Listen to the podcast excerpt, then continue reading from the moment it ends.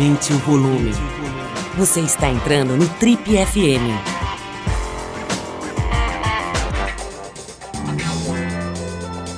Oi, eu sou o Paulo Lima e essa é a versão podcast do Trip FM.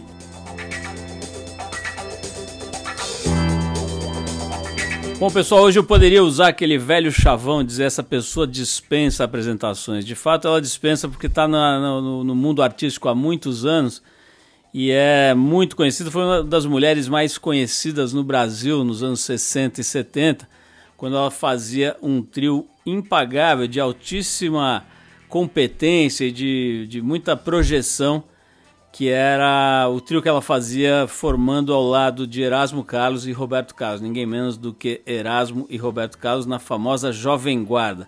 Para quem está há mais tempo no mundo, deve estar tá sabendo que eu estou falando da Vanderlé. A Vanderlé é muito conhecida pelo seu talento, pela sua doçura, né, pela qualidade do seu trabalho, pela longevidade da sua carreira, mas é menos conhecida pela sua sensibilidade como pessoa mesmo. E é isso que a gente vai mostrar aqui um pouco no papo de hoje aqui no TPFM com essa grande mulher, né, quase 80 anos de vida.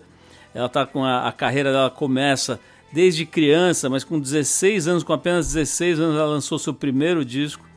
E agora, com quase 80, lançou um disco muito bonito é, de choro, cantando choros, cantando músicas mais antigas, muito bonitas nesse, nesse trabalho mais recente. Então a gente vai conversar hoje aqui com essa incrível artista, com essa mulher muito inteligente, muito interessante, uma proto-feminista, né? Feminista é, de carteirinha lá de trás, de um jeito doce, de um jeito inteligente, de um jeito bastante sensível. Uma mulher que teve vários episódios de muito sofrimento na vida, o que talvez tenha ajudado a forjar essa pessoa tão interessante que vocês vão ver hoje aqui nesse papo. Então, com, muito, com muita honra, a gente recebe hoje aqui no Triple FM a Vanderléa Charlupe Boeri Salim, mais conhecida artisticamente como Vanderléa uma mulher interessantíssima. Bom, primeiro um prazer te receber aqui, muito legal a gente se reencontrar, né? Por mais que tenha distância, 14 anos, e pô, eu sei que você dá milhões de entrevistas e tal, mas eu tenho pensado muito assim como essas entrevistas são encontros que, apesar de rápidos, né, têm um, uma profundidade, afetam muita gente. Então é legal a gente manter esse contato, renovar esse contato. Eu tô, vou fazer um grande esforço aqui para não repetir perguntas que você já respondeu milhões de vezes. Eu estava ouvindo aqui algumas entrevistas antes de começar, algumas entrevistas suas. Quase que inevitável, né? Repassar por alguns pontos e algumas questões que são muito curiosas da sua vida e tal. É, mas vamos tentar. Eu queria começar, Vandeléia, sabendo você tá, acabou de me dizer que você está em, em, Belo Horizonte, né? Mas estou em Minas Gerais, aqui em Gonçalves. Ah, sim. Então me conta um pouquinho assim, como é que é a tua vida hoje, né? Passou 14 anos desde a nossa última conversa. Como é que é? Você tem uma rotina mais tranquila e tal? Eu sei que você lançou um disco recente agora, de choro, por sinal, um disco muito bonito, né? Estava ouvindo agora uma. Estava vendo agora uma apresentação sua na televisão cantando choro. Como é que tem sido a tua rotina? Está mais tranquila, está mais suave? É, você continua a correr? Existe uma rotina na vida de alguém que trabalha com arte? Como é que tem sido a tua vida nesses últimos tempos aí, nesses últimos anos? Bom, eu só dei uma parada como todo mundo na, na época da pandemia, e foi uma parada angustiante, porque a gente está acostumado a correr, porque eu comecei muito cedo a trabalhar e acostumei com uma rotina de corrida, de viagens e tudo. Felizmente, terminando a pandemia, voltei a correr de novo. E estou na estrada ainda, fazendo shows diferentes, diferentes. Agora tem um show dos chorinhos, Léo, é, esse, esse, essa época que a gente está agora, nos últimos, sei lá, chutaria uns 10 ou 15 anos, né, mudou radicalmente tudo, né? No campo da comunicação, mais ainda, né? Essa coisa das redes sociais são realmente uma revolução, não há como negar, né? E própria música, né? Essa distribuição da música via canais digitais também e tal. Mas tem um ponto que eu acho muito interessante, é o seguinte, você foi uma das pessoas mais famosas do Brasil nos anos 60, 70, né? Tinha uma exposição gigantesca, era grande referência feminina jovem, né? Quando surgiu a Jovem Guarda, você ali com as minissaias, com, com aquela coisa da, da, comunicação através da roupa, do canto, da arte, do cabelo, do jeito, de uma de uma certa doçura também que você sempre é, expressou, né? Natural sua. Mas era um tempo em que você conseguia ter uma vida assim uh, minimamente preservada. No seu caso, acho que teve épocas que foi difícil, né? Eu, eu, eu vi eu, eu, vi um depoimento, por exemplo, do Erasmo Carlos falando que uma vez um show em Curitiba, como na linguagem dele, o pau quebrou atrás da cortina porque dois caras entraram para tentar te agarrar e ele mais não sei quem foram lá defender. Quer dizer, não é que a sua vida era tranquila porque você tinha realmente um grau de exposição gigantesco, mas não era como hoje, né? Que as pessoas já acordam sabendo o que, que o outro tomou de café da manhã, ou se brigou com o namorado, tudo é muito exposto, isso tem gerado uma loucura, né? Você vê volta e meia suicídios e coisas graves do tipo, inclusive de artistas ou de figuras públicas e, e influenciadores, etc. Resumindo, hoje quem não se expõe já está exposto, e quem se expõe está muito mais visível e sujeito ao escrutínio, a críticas e, e xingamentos e tudo isso dos haters e tal. Bom, a pergunta é a seguinte: como é que tem sido para você hoje, Vanderlei, é, lidar com a sua vida pessoal? Eu acho que você sempre soube administrar bem, né? Você sempre teve a sua vida pessoal razoavelmente preservada e cuidada e dedica, se dedicou a ela, né? Família e tal.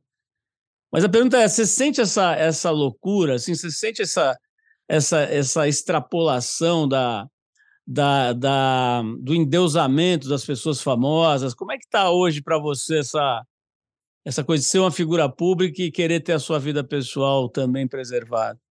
Bom, Paulo, eu não, eu não sei, não, não, não tenho assim um acesso direto, porque é, o, o tempo inteiro que eu me expus com fotografias, com reportagens, me mantém até hoje.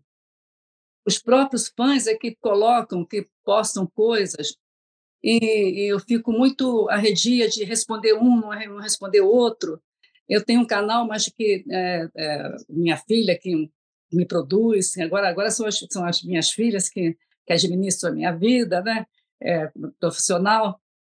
Elas elas exigem um pouco que eu esteja mais à frente, é, é, atuando, mas eu sou eu sou ainda tudo tudo eu sou da, da, da, da época do, do, do análogo.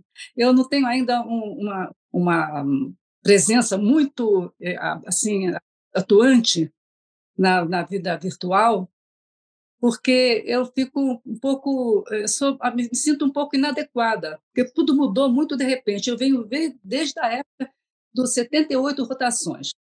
É, você, por exemplo, é, pediu essa, essa, essa entrevista, foi uma coisa espontânea, nunca programado por mim, assim, é sempre todo muito espontâneo na minha vida, como sempre foi no início de carreira. Então, eu estou tentando me adequar, mas, mas ainda sou um pouco um pouco à parte. Assim. Às vezes eu tenho que ter, estar mais em contato com os meus amigos, porque hoje em dia o contato físico está mais difícil. Você precisa estar atuante na, na, nas, nas mídias. Então, eu faço uma carreira um pouco mais tranquila com relação a toda a mídia extrema. Provavelmente isso é um dos segredos da longevidade da sua carreira e da sua saúde mental, né, Vanderlei? Mas eu estava vendo aqui uma eu estava vendo aqui uma, um dado muito interessante na sua biografia, que acho que é menos conhecido, que é a sua mãe, né? Queria conhecer um pouquinho a, a, a dona Odete, né? Pelo que eu vi aqui, ela tinha também uma certa pendor artístico, digamos, apesar de nunca ter sido uma profissional da arte, né? Mas estava vendo um lado aqui, queria que você me confirmasse se está correto ou não, que ela tinha uma coisa meio naturalista, que ela fazia topless no Rio de Janeiro antes até de você ser conhecida. É, é isso mesmo? Como é que era a dona Odete, Vandelé? Odete e o seu, seu Salim, meu pai, meu pai. Eles eram, é, como hoje nós chamaríamos, que um pouco mais fora do, do, do, do, do, do atual, do, do, do convencional, né? do convencional. Eles se casaram muito cedo, minha mãe casou com 15 anos de idade, e, e eles viajaram o Brasil inteiro, muitos filhos, e a minha mãe tinha uma coisa muito natural, assim, por exemplo, nós vimos se, se, a, se a família inteira ia à praia, daqui a pouco a, a Odete sumia. E a Odete? A Odete está caminhando. Quando eu tinha, vinha procurar a Odete, a Odete estava de topless, pegando sol. nós tínhamos em casa um, um, uma parte de cima da casa, que, onde, onde, onde o sol batia com mais, mais o dia inteiro, E era normal, eu cheguei em casa e que mamãe, você podia tomar um sol, tomei um sol agora, um banho frio, gelado, e eu vi ela estava nua tomando banho, sabe? E me propondo que eu fizesse igual. Então era uma coisa natural. Meu pai a, a, a, educou os filhos todos assim de uma maneira mais natural, em Minas Gerais, é, ensinando cada um a plantar, cada um todo. Então, nós usávamos short em casa e tal. Ele era muito severo de você estar se expondo na rua. Mas em casa era uma, uma vida um pouco mais, mais solta, mais, mais natural. Ele tinha muito, muita, muito, muitos cuidados com os filhos, é, atuando assim na, com medo de tudo, de, da, da, do, da dificuldade da rua, né, do contato da rua. Então, ele fazia reuniões com os filhos, é, preparava lugares de fazer ginástica, de, de mesas para jogar ping-pong. Ele procurava trazer os filhos todos reunidos juntos, e nós éramos uma família muito unida, muito atuante, assim, de, de sair para a praia de madrugada para pegar uma, uma, um sol, um sol no início do, do, dia. É, ele ensinou todos a nadar na, na, nas praias, né? só na minha vez que foi meio difícil. Eu, eu nunca tive muito contato com água, com um pouco de receio. Eu tive uma vida bem, bem gostosa, bem. Estava agora conversando com a minha filha, contando histórias de Minas Gerais. Nós saímos de, de madrugada, eu, eu, meu irmão, mais velho, preparava umas jangadas. Nós saímos no fundo da, da, da casa, em Minas Gerais, tinha, tinha um rio. Nós saímos muito cedinho, fazendo uma aventura, descendo o rio de jangada, e íamos parar num, num, num campo de, de ciganos. Então, eu tive uma vida muito diferente, muito muito diferente do, do, do tradicional assim na minha infância, né? Isso é muito gostoso, isso me trouxe uma naturalidade de, de conviver com, com o corpo, né? mas sempre com, com a vida profissional, com muito cuidado, com muito, muito é, não, não, não, perdendo a, a, a, atuando com, classe, né? botando as minhas, minhas roupas curtas e tudo, mas tudo de uma maneira respeitosa, né? porque nós estávamos em contato, contato com um grande público, né? nós começávamos a, a, inventar roupas e tudo, e todas roupas um pouco mais ousadas, diferente da que nós usávamos, que o, que, o, que o, grande público usava naquela época. Né? Tudo isso, acho que é, é um pouco reflexo do, da, da, da, vida que eu tive familiar. Ô, Lelé, a gente falou aqui recentemente, volta e meia a gente entrevista os profissionais da, da saúde mental, né? E a gente teve aqui a, recentemente, já faz algum tempo, mas conversando com a Vera Iaconelli, que hoje é considerada uma das, uma das grandes pensadoras sobre o comportamento humano, né? Psicóloga, psicanalista. E, e, ela, e ela trouxe aqui uma reflexão interessante. Ela falou assim: olha, essa história de que o crescimento faz você, aliás, que o sofrimento faz você evoluir, faz você crescer, não necessariamente, na visão dela, isso não é necessariamente isso. Ele faz você crescer se você conseguir ter uma boa reflexão sobre o sofrimento. Ele pode fazer você evoluir, você entrar em depressão. Ele não é que seja uma, um processo automático, você sofre e evolui. É, você passou por, por aquilo que é considerado o sofrimento mais terrível para o ser humano, né? que é a perda de um filho. Né? Isso já aconteceu faz tempo, mas a gente sabe que não é uma coisa que uma ferida que fecha totalmente. Né? Pelo menos é o que a gente ouve falar, não é uma coisa que dê para entender sem ter vivido, mas é tão dolorido para a natureza humana que a gente consegue imaginar.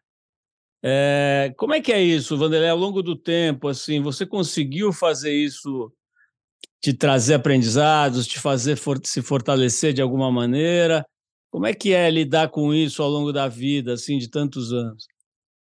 Bom, eu acho que a partida do meu filho foi uma, uma fase muito difícil de eu recompor. Mas eu, durante a minha vida, desde menina, eu vi coisas absolutamente diferentes. Assim, eu, onde nós morávamos, existia um leprosário que passava assim aquelas pessoas com, com dificuldades passavam pela pela rua onde eu morava e muito para a, busca de, de, um tratamento no, no hospital do local. E muitas das vezes, a minha família, a minha mãe, dava uma, uma eles paravam no, no, nosso na nossa varanda e a minha mãe dava alimento e eu assistia aquelas pessoas em estados difíceis as, as crianças ficavam de uma certa forma acompanhando aquele movimento minha mãe meus pais eram muito solidários assim com, com senhores que passavam pela, pela, pela estrada. Muitas das vezes eles acolhiam em casa. Eu tive, eh, durante a, a, minha vida, uns, momentos difíceis. Eu perdi uma irmã com 15, 16 para 17 anos, uma bala perdida. Ela faleceu, como uma dessas coisas que acontecem nos dias de hoje alguém perseguindo o outro, uma bala tirando no, no, no, em outra pessoa, uma bala é, pegou na minha irmã e foram três dias de sofrimento e isso abalou muito a, a nossa nossa vida pessoal. Nós éramos uma vida é, é, um pouco mais tranquila. A partir daí, meu pai ficou um pouco meio desorientado. É, mas quando eu comecei a minha carreira, eu, eu, eu tive momentos assim de, de lembrança dessa, dessa, dessa, dessa minha infância. Eu estive cantando em, em Fortaleza e o empresário me convidou para participar de uma, uma, um show numa, num leprosário do local, lá em Fortaleza.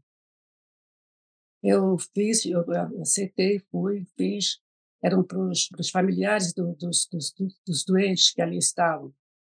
E eu fui descobrindo que ali tinha vários estágios. Era uma, uma, uma fazenda imensa, não sei se existe isso ainda no Ceará. É, empresário hum, chegou para mim e perguntou: você poderia.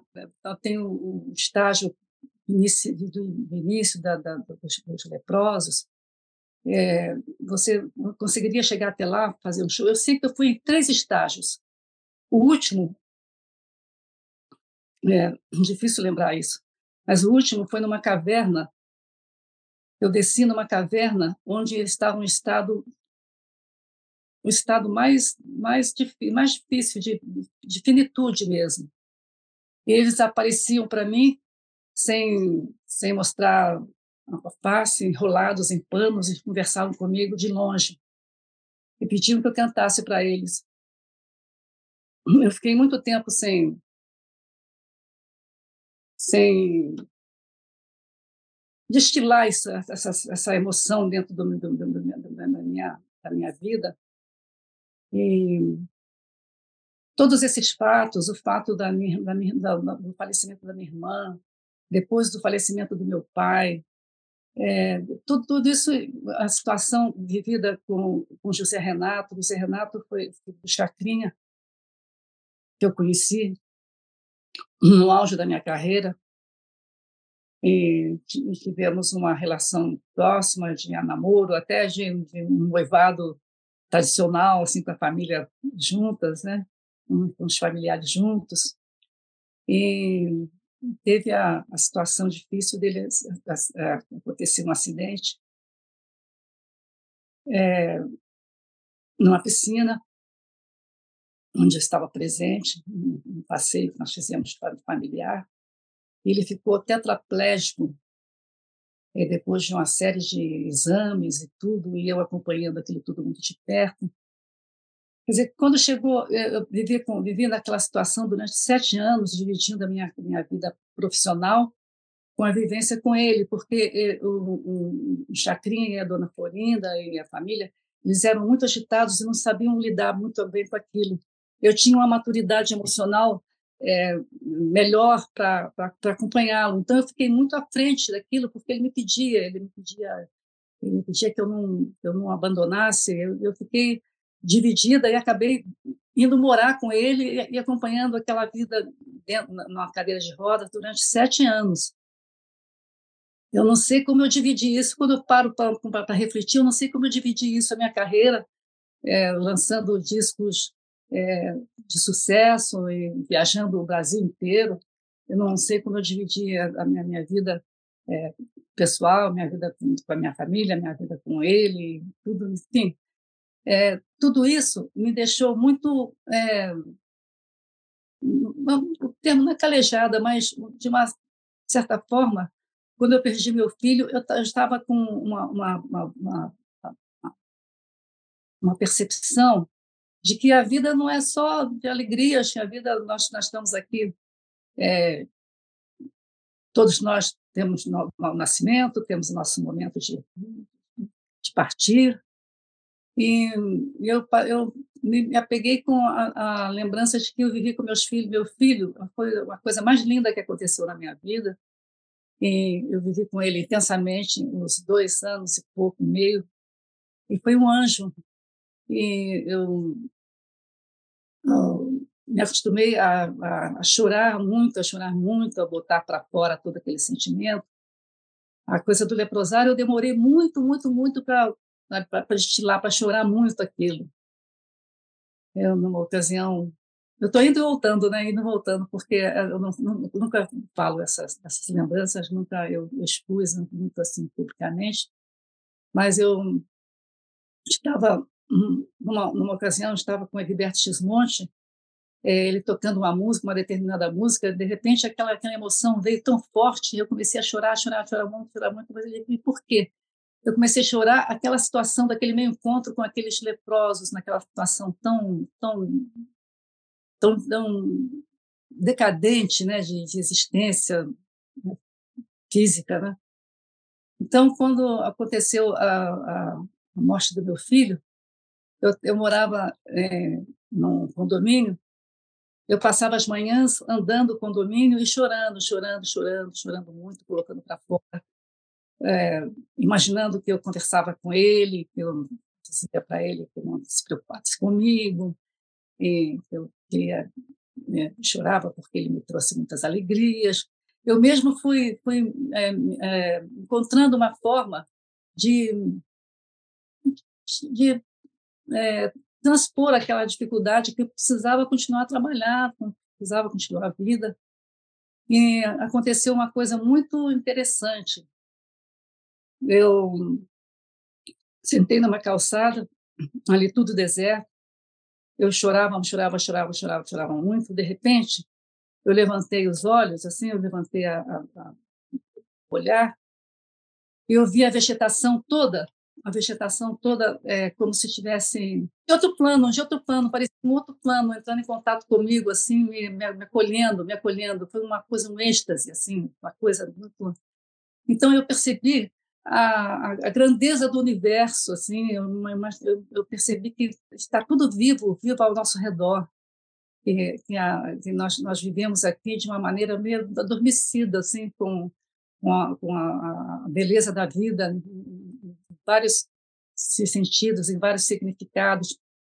Tudo isso me deu, me acomodou um pouco minha alma, meu espírito, e me deixou um pouco mais saudável com essas dores, percebendo que eu era uma pessoa privilegiada, porque eu tive, tive e tenho até hoje muitas alegrias, de, de muito amor assim para eu distribuí, fiz a minha carreira com muita, com muito amor, com muito respeito ao público, muito agradecida até hoje, eu agradeço muito todo o carinho que recebi, tudo aquilo que eu fiz foi recebido de uma maneira tão querida, tão, tão, tão uma resposta tão amorosa, tão afetiva.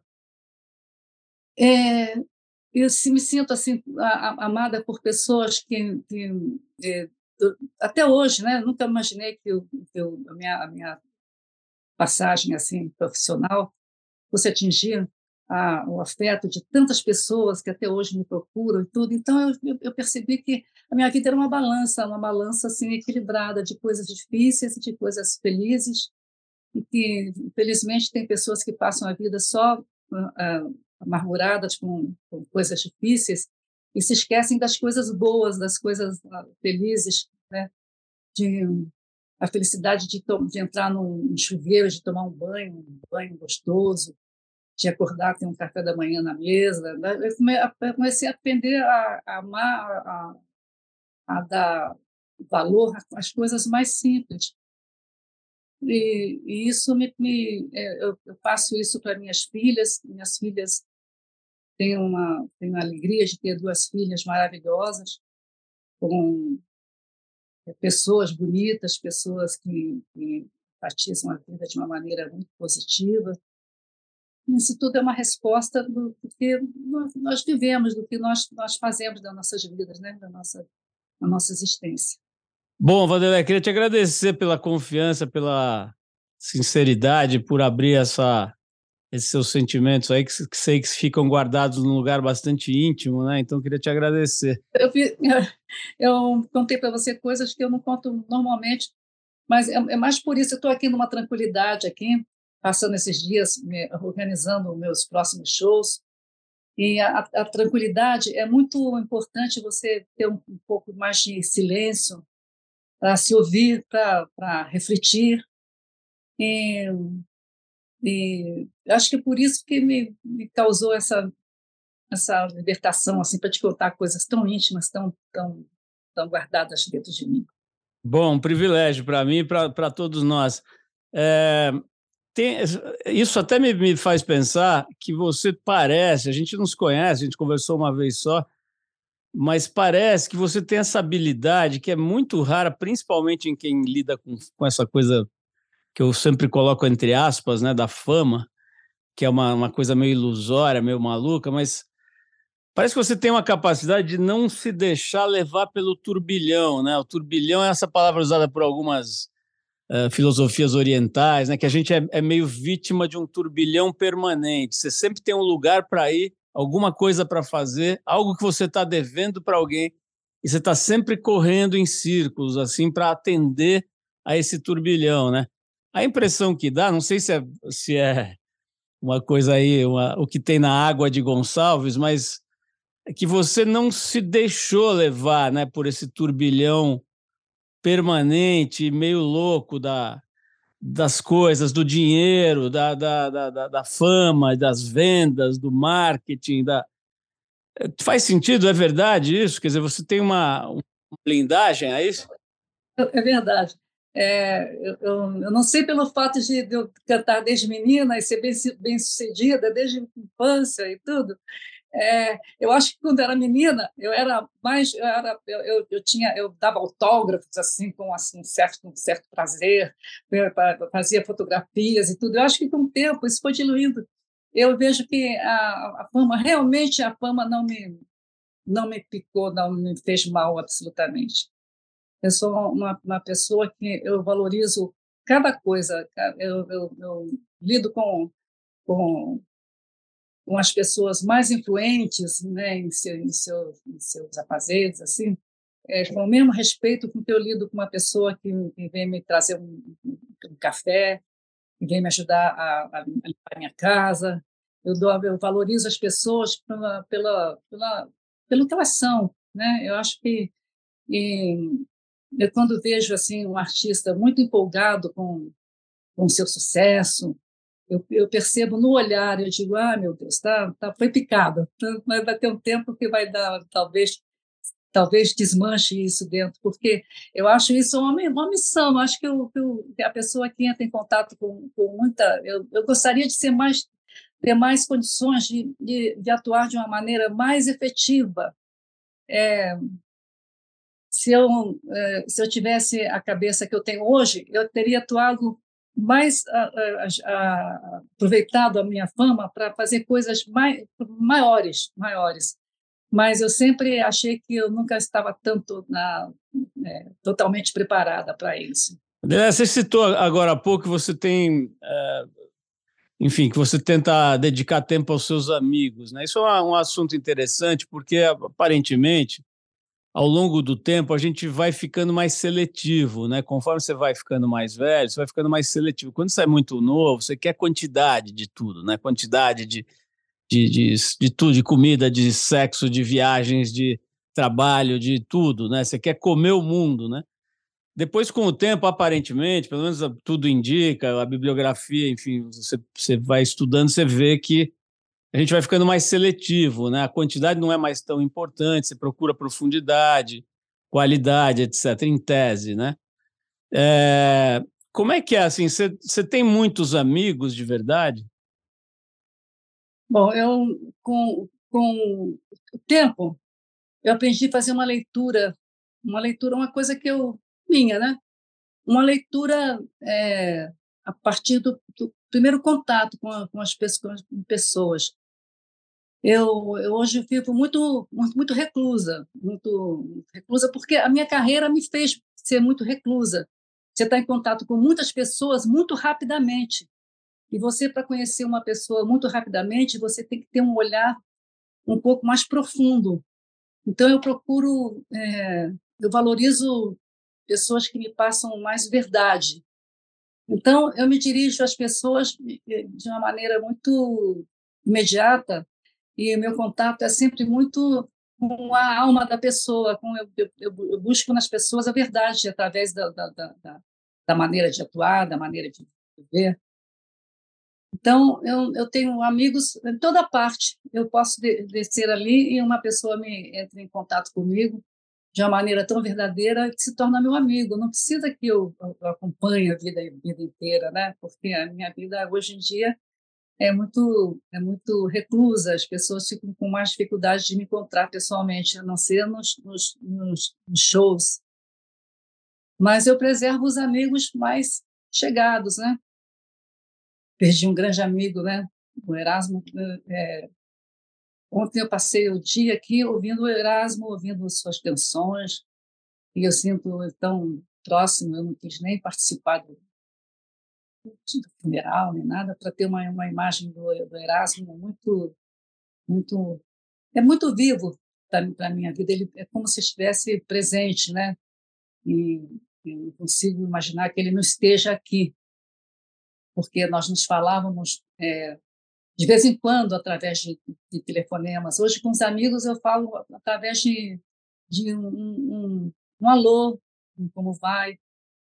Agora eu estou em falta com a Martinha, com uma, com uma companheira minha de, de, de início de, carreira. Eu queria falar um pouquinho sobre a parte física, né? Você tem aparentemente, pelo menos, uma, uma, uma genética muito legal, né? Porque você nunca pelo menos que eu saiba, assim, nunca engordou, nunca ganhou peso, ficou sempre assim, mais ou menos com o mesmo corpo, com o mesmo jeitão, o que é considerado. Enfim, hoje tem que tomar muito cuidado com essa coisa do etarismo, né? Como se ficar magro fosse o sinal de, de ser perfeito e tal. Não é isso, mas de fato, do ponto de vista de saúde, a ciência leva a crer que manter um peso mais leve, né, costuma ser bom para o estado de saúde geral do organismo e tudo. Enfim, você, você parece ter tido um bom, uma boa convivência, estar tendo, né? Uma boa convivência com a sua própria, seu próprio corpo, né? Isso é meio sorte genética, você cuida bastante. Como é que você faz para ter. Você está nessa geração né, de jovens de 80 anos, né? O, o Gilberto Gil, esses dias, o Gilberto Gil fez 81 anos em turnê, o cara está super é, ativo, cheio de ideias e cada vez mais genial, e, enfim, tá, toda a geração, Caetano Veloso, Roberto Carlos, essa turma toda que, que é contemporânea à sua, né? Você ainda não está chegando aí no, nos 80. Me conta um pouco, Vanderlei, como diziam aqueles, aqueles entrevistadores de antigamente, qual o seu segredo de beleza? Bom, eu como pouco, eu como bastante, assim, a, a miúde, assim, né? Eu não sou uma pessoa de comer muito, mas eu procuro um pouco mais de qualidade. Eu tenho uma, uma médica ortomolecular que me orienta mais ou menos de vez em quando, e procuro coisas mais naturais.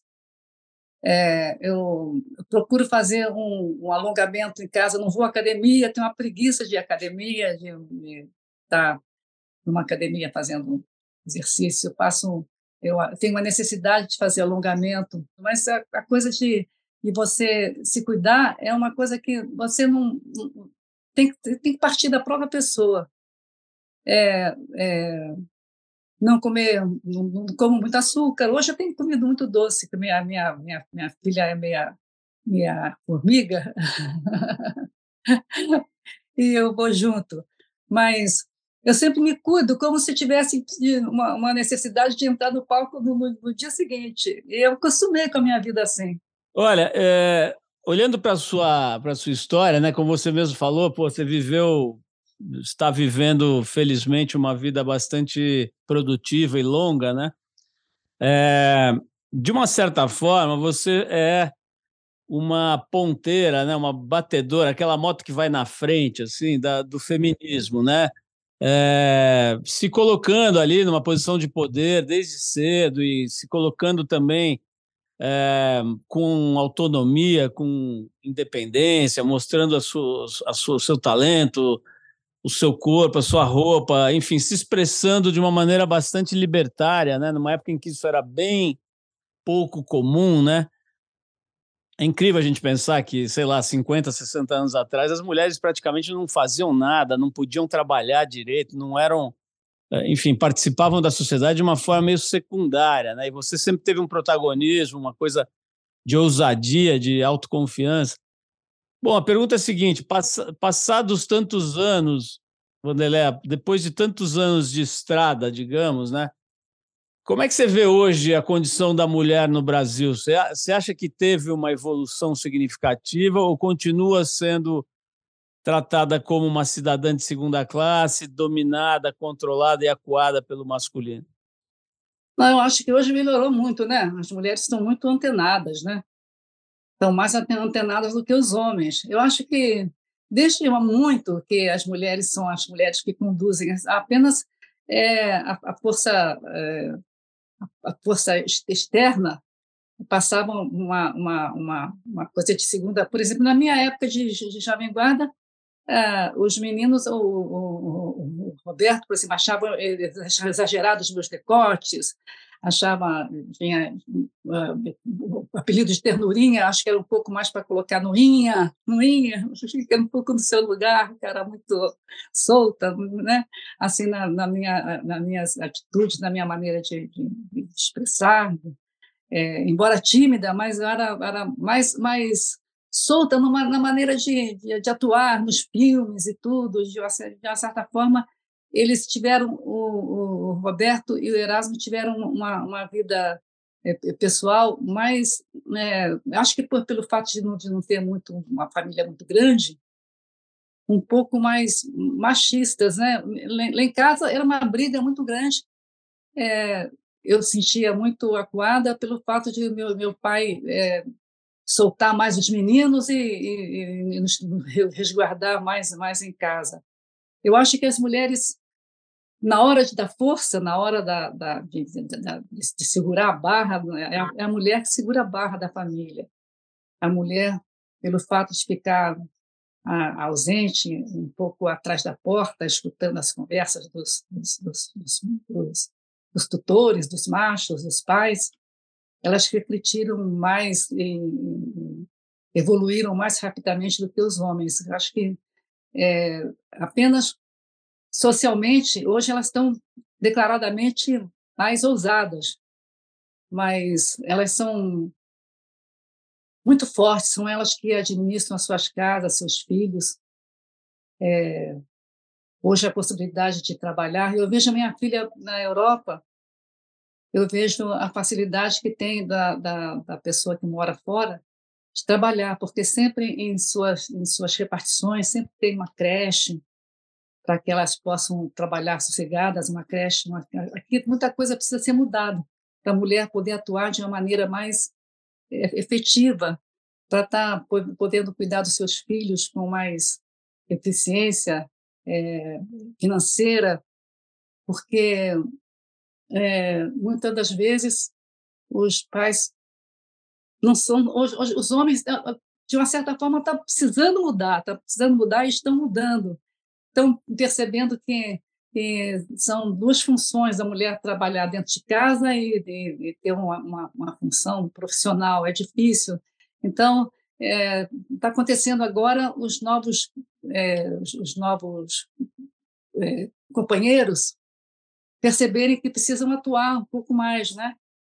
Mas eu acho que pelo fato da mulher gritar hoje hoje e, e pedir socorro, né? dizer que, olha, precisamos, precisamos, estamos aí atuantes, mas precisamos de mais acolhimento social, de, de, um, de um, um reforço para estar tá, junto. Não, não, não, não, o homem precisa da, da, da, da, atuação da mulher, a mulher precisa da atuação do homem, o casal, é, o casal precisa viver de uma maneira um pouco mais comportamentalmente é, é, companheiros, né?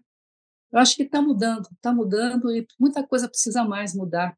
Agora, o, o efetivo do, do, do governo é é, entendendo que mesmo mesmo que ganhe uma mulher naquela função, o homem também, e, e muita coisa nós estamos conseguindo.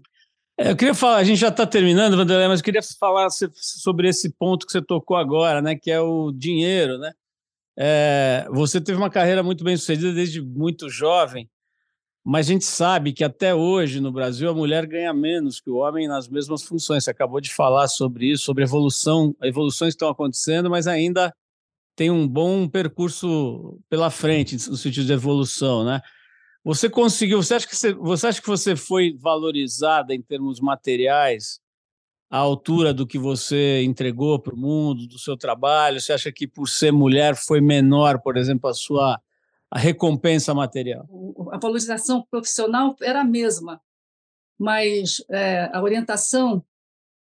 É, hoje eu acho que os, os, as crianças deviam ter um é, é, ensinamento assim de economia desde desde desde da, da escola, porque você vai precisar disso alguma vez na, na vida, quando tiver adulto, né? quando estiver começando a trabalhar. Eu fui mal orient, muito mal orientada muito mal orientada financeiramente, porque eu era prepotente, eu queria eu mesmo cuidar da minha vida, da minha vida financeira.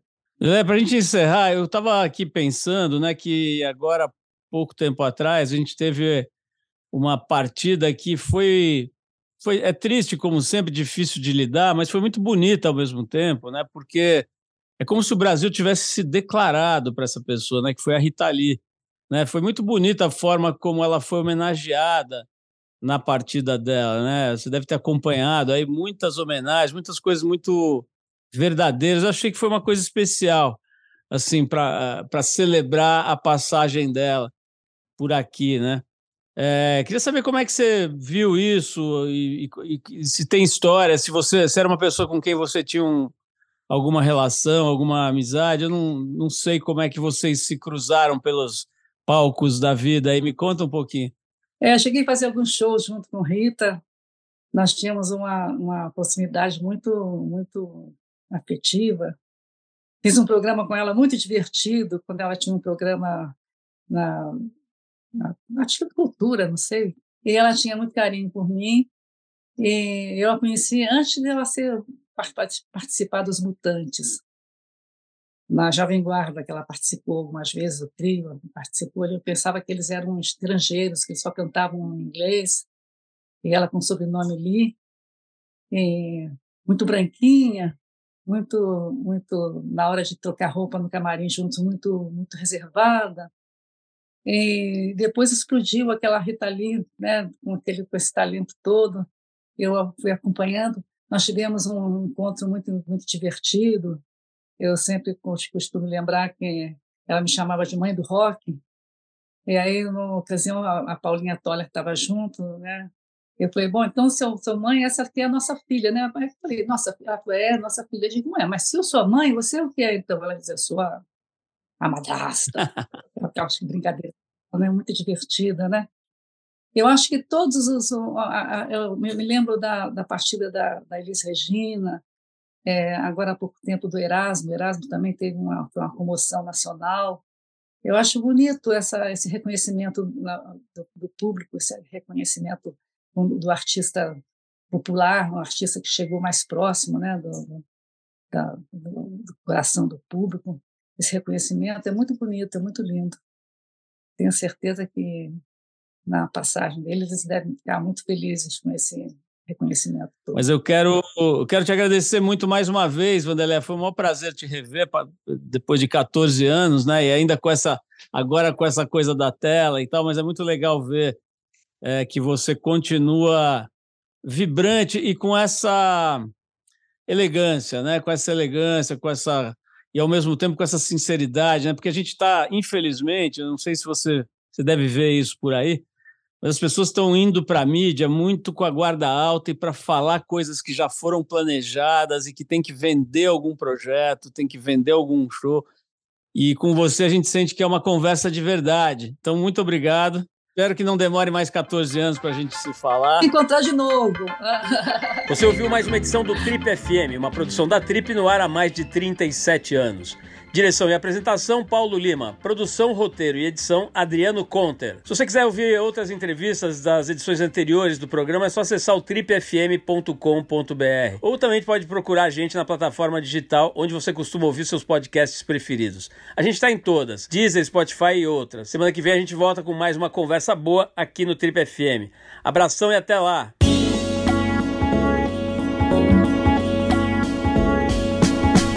Você ouviu Trip FM.